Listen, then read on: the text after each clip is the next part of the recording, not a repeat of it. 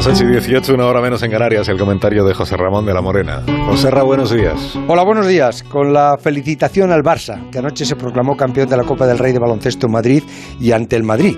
Sin la presencia del Rey, por cierto, en esa final ya desde hace seis años, algo que muchos no entendemos. ¿Por qué el Rey entrega la copa que lleva su nombre en el fútbol, pero desde hace seis años la de baloncesto la entrega el ministro? Si hay alguna razón, yo la desconozco. Y desconozco por qué Bordalás, el entrenador del Getafe, se ha empeñado en fagocitarse con todo su equipo, porque no lo hace solo. Está cargándose al equipo y al club, convirtiéndolo en lo que no ha sido, un equipo arisco, pendenciero, cuyo banquillo es el más amonestado de la liga. Bordalás lleva tres tarjetas amarillas y dos rojas por protestar, y su cuerpo técnico que le acompaña otras dos amarillas y otras dos rojas.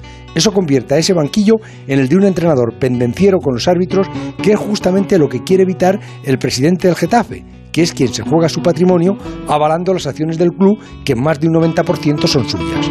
Y eso es lo que hace que en estos momentos se esté pensando en sustituirlo. Bordalás le ha dado muy buen resultado al Getafe, pero en estos momentos sus berrinches son cada vez más cotidianos y no le benefician ni a él ni al Getafe. Esa madre